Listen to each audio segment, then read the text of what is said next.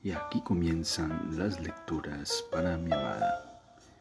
Bienvenida a este espacio donde haremos una lectura de la escritora brasileña Clarice Lispector. Bienvenida. Leemos La lámpara de la interesante escritora brasileña Clarice Lispector. Por un deseo inexplicable quiso volver a bajar la escalera. Extendió la mano en la oscuridad y en contacto con el frío pasamanos casi se alejó de lo que había de natural en su decisión. Vaciló un instante como despertada por, por el mármol helado. Al final, bajo su mano caliente, el pasamanos parecía animarse se recogió con la otra mano la falda del batín largo.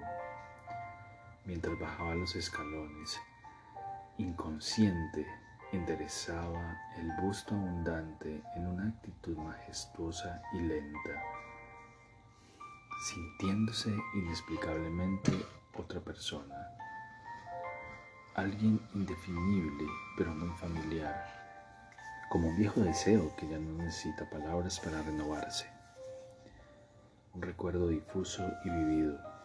Se paró por un momento, después se apretó el batín, caminó hasta su cuarto. Al día siguiente, muy temprano, abrió con seriedad y calma el álbum de fotografías. Allí estaban el sombrero enterrado hasta la frente, los ojos profundos y oscuros, las poses afectadas tan difíciles, y de nuevo el ridículo la enternecía, la hacía caer en un sentimiento confuso y dulce que había sido tal vez el más fuerte de su vida. Es necesario no tener vergüenza de querer a la familia, esa era la sensación inexplicable. Le parecía estar viendo fotos de muertos y sin embargo veía a su madre de joven, a su padre con bigotes tensos y rostro de hombre, a sus tías que todavía estaban vivas se le encogió el corazón con una nostalgia ansiada y triste.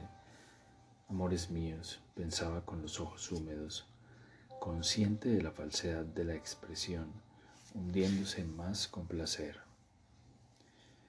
Un amor real, doloroso y amplio escapaba de su pecho y ella sonreía emocionada y benevolente con la fuerza de sus propios sentimientos.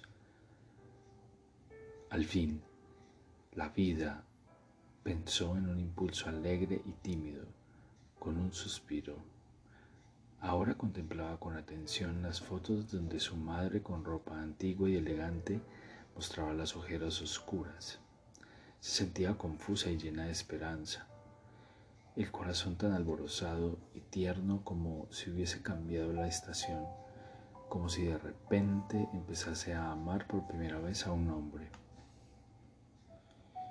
Cuando se sentó para almorzar con todos,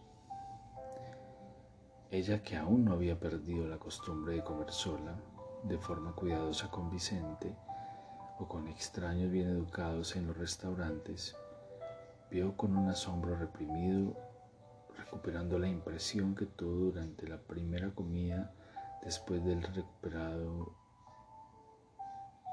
la impresión que tuvo durante la comida, la primera comida después del viaje, su forma de comer, masticando con la boca abierta, con un aire de placer no disimulado. Tragaban con gula, apartaban el plato vacío con indiferencia y saciedad. Esmeralda apoyaba los brazos hasta el centro de la mesa. Cuando algo del plato de su madre le gustaba, se acercaba sin una palabra con el tenedor. La madre lo probaba con un gruñido rápido, con una cierta repulsión se conmovió intensamente. No conseguía tragar la comida. Con lágrimas en los ojos, tan débil y envejecida estaba por sus últimos tiempos en la ciudad. Tan horrible era ver a la familia reunida comiendo silenciosa y voraz. Esa noche ella también se abandonó y en la mesa de la cena todos se parecían. Los miraba y se sentía ahora unida a ellos. Sabía cómo amarlos. Tan fuerte era el espíritu de la casa. Había momentos en que la sala y los cuerpos inclinados sobre los platos, aquel silencio que venía del campo, el ambiente que de ningún sentimiento particular podría señalar, era comprendido intensamente por ella. Se paraba con el tenedor en el aire, mirándolos contrita y feliz. Sentía una especie de renuncia que era como un paso lánguido hacia adelante. Notaba con una sorpresa mansa que se podría casar, quedarse embarazada, ocuparse de sus hijos, hablar alegremente, moverse dentro de una casa bordando manteles de lino, repetir, sí, repetir el destino de su madre.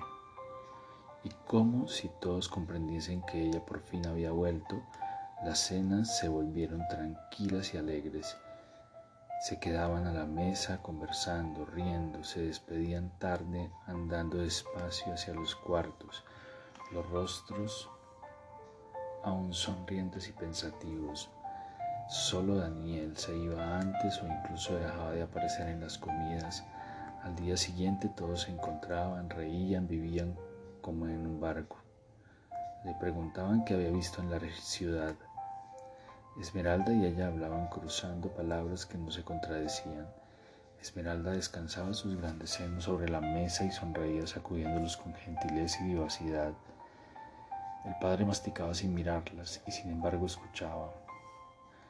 La comida era más abundante que en el pasado. Se hablaba de cerrar la papelería, de aprovechar la granja como hacienda para huéspedes. La madre escuchaba comiendo con gusto, los ojos pensando en la idea. Daniel cortaba la carne con precisión e indiferencia. Virginia escuchaba a su padre con silencioso desagrado una vez miró a Esmeralda, sin saberse observada, paró de comer, los dientes apretados, el mentón brutalmente hacia adelante, con esperanza, casi de venganza. Sí, ustedes, ustedes, ustedes, parecía preguntando. Las dos se quedaban a la mesa cuando todos se retiraban. Se parecían ligeramente.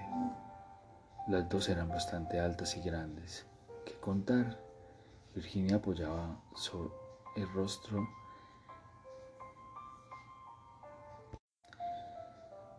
en el respaldo de otra silla.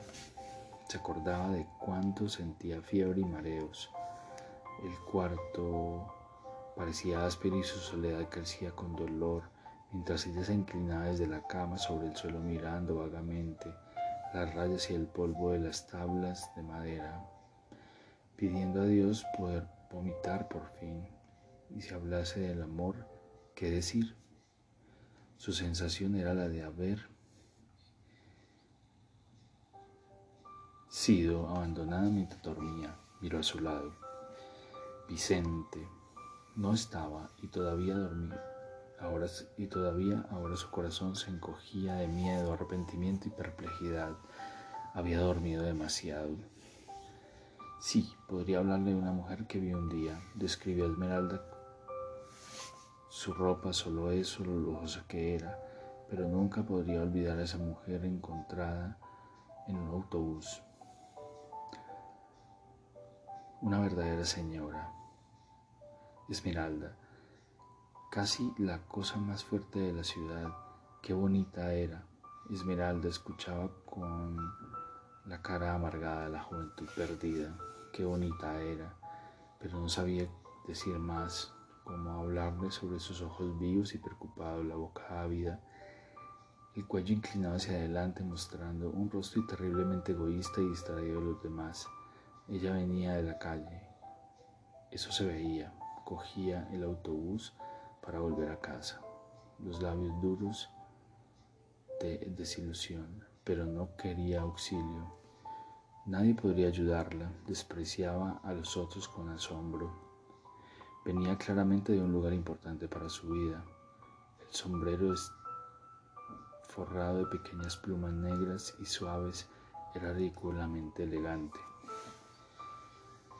Las orejas grandes y finas, de un color moreno muy lavado, unos pendientes muy lujosos se rodean de, instancia, de instantáneas flechas de brillo, dando a todo el rostro una vida áspera y amenazadora. en los dedos los anillos, en los dedos los ricos anillos y la alianza. Ella se sentaba en el autobús, se movía con él, la mano fija en el respaldo del asiento de enfrente, me moría lejos, el rostro orgulloso, serio, duro, ardiente, pero que sería brutalmente humilde, violento y descompuesto para alguien, para alguien a quien haya aún, a quien ella una hora buscaba. Extendía la mano con, con la alianza y los anillos pensando con su rostro que tanto sabía humillar y que amaba. Estaba casada y herida, eso se veía, eso se veía. Esmeralda escuchaba, sus ojos se perdían imaginando. Una envidia acre e insoportable le secaba los labios. Virginia la observaba con medroso, con sorpresa. Adivinaba hasta qué punto ambas estaban hechas de algo insinuante, medroso y vil, hasta qué pronto eran hermosuras y hasta qué punto eran hermosuras. Desagrado y desánimo, cambiaba el tema. Contaba que su pequeño apartamento tenía una escalera particular que por su puerta pasaba también la escalera general que todo el día se oían pasos de los equipos de los que subían y bajaban Contó que un día, volviendo de un lugar a la hora en que se apagan las luces de la ciudad, Esmeralda le interrumpió. ¿Cómo? Virginia no, no entendió. ¿Cómo qué? Esmeralda decía casi perturbada y, y tímida como si tuviese miedo de tocar lo que acabas de decir. A Virginia le costó comprender y finalmente disimulando la sorpresa repitió. Las luces de la ciudad se apagan. Sí, sí, dijo Esmeralda con frialdad. ¿No fuiste a teatros? Le pregunto también. A ninguno, decía Virginia. Una noche fue a, un concierto de Vicente y Adriano. Habían cenado ligeramente en un pequeño restaurante y ella se sentía cómoda, simple y alegre. En el vestíbulo del teatro se paró fácil delante de las cálidas pieles, narices suaves e empolvadas. Un frío de luz, movimientos limpios y helados, las mujeres centellaban máximas entre susurros. Ella se sentía grotescamente humana con su vestido azul de lana y los zapatos crema, el pelo suelto, la raya al lado. Era en un pequeño espejo de bolso que daba con los ojos duros y martirizados. La sala de conciertos jaleaba sofocada y las notas del piano caían solitarias entre los abanicos. No conseguía obtener placer de la música, pero se refugiaba en, lo, en el sonido con cierta angustia. La cara blanca inclinada hacia el escenario distante, el cuerpo, contenido inmovilizado, mientras Adriano se perdía en el fondo del palco, mientras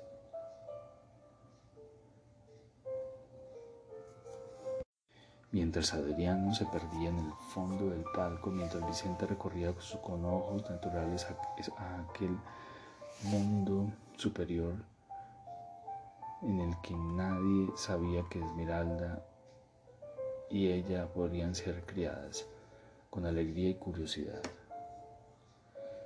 No, a casi ninguno de que hablabas con la gente. Ah, no sé, naturalmente no hallaba con ellos como contigo. Se intenta decir cosas agradables, mostrar que se tiene instrucción, que se sabe lo que está de moda, las costumbres de otras tierras, mostrar que no se es hijo de un cualquiera. Se animaba moviendo los ojos en la ciudad como si no te defiendes te quedaría más. ¿Crees que entre ella, entre aquella gente yo hablaba como ahora, no intentaba No, intentaba no equivocarme, decir cosas. Esmeralda sentía mientras ella, con los ojos aún fijos, se recordaba a sí misma amenazando con el dedo. Si te pido un cigarrillo me lo des. ¿Eh? Y después lo pedía, la persona se lo negaba. Ella lo pedía, la persona se lo negaba. Así, sí, así. Miró a su alrededor ligeramente oprimida. Poco a poco, sin embargo, se recuperó. Una fuerza sonriente. Esmeralda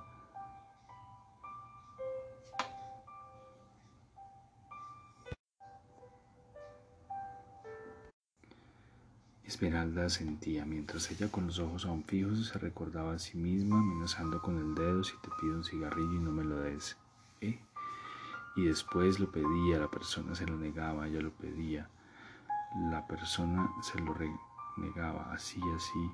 Miró a su alrededor ligeramente oprimida, poco a poco, sin embargo, recuperó una fuerza sonriente. Esmeralda sentía examinándola con más interés. ¿Tenías novio? No, dijo Virginia. Las dos mujeres se miraron firmemente a los ojos. Paseaba cerca del mar. Le hablo del mar pensando en realidad en Vicente. En su apartamento quizá ella era fría para los hombres, pero ¿por qué sensible era al mar?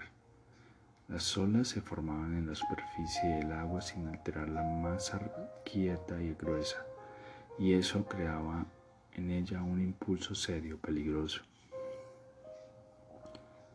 Las olas más grandes lanzaban aromas salados de espuma al aire. Cuando el agua batía contra las rocas y, y volvía en un rápido reflujo, quedaba en los oídos en un eco de desierto. Un silencio ha hecho pequeñas palabras arañadas y cortas de arenas. Y aquí terminan las lecturas para mi amada. Espero este capítulo haya sido de tu agrado. Te amo, te amo con todo mi ser, todo mi corazón.